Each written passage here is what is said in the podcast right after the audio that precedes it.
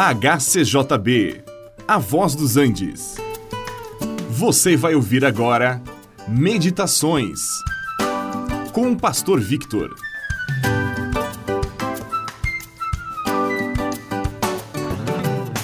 Quando você vai a um terminal de ônibus ou para um aeroporto, você vai encontrar muita gente que está chegando, outros estão saindo de viagem.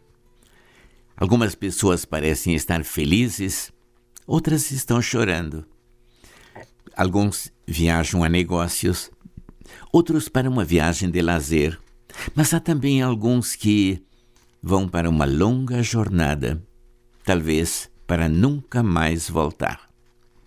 A nossa vida é semelhante a uma viagem assim.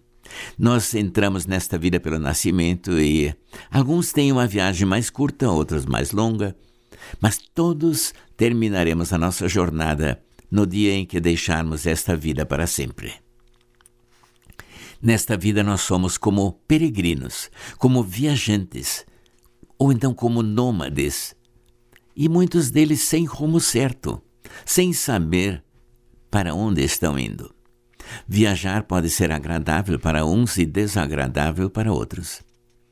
O bom senso é que nos vai mostrar o que fazer nesta viagem. Mas bom mesmo é voltar para casa.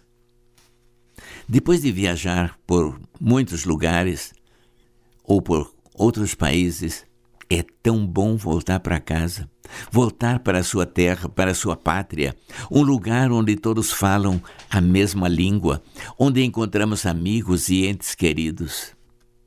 Olha, neste mundo nós não temos uma morada permanente. Estamos sempre mudando de um lugar para outro.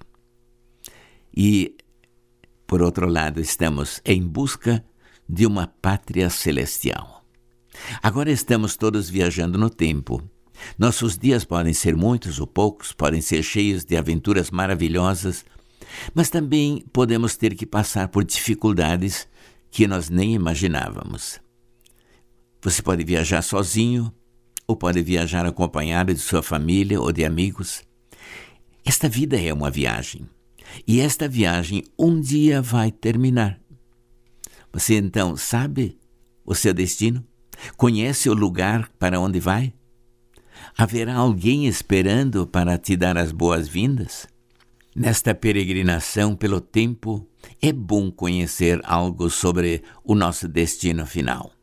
Se nós viajarmos na companhia do Senhor Jesus, então também conheceremos algo sobre a pátria celestial, para onde iremos e onde iremos morar por toda a eternidade. Alguém poderá perguntar: e como será chegar à pátria celestial? E o que iremos encontrar ali? Olha, nós não sabemos tudo, mas sabemos um pouco mais do que um simples folheto turístico.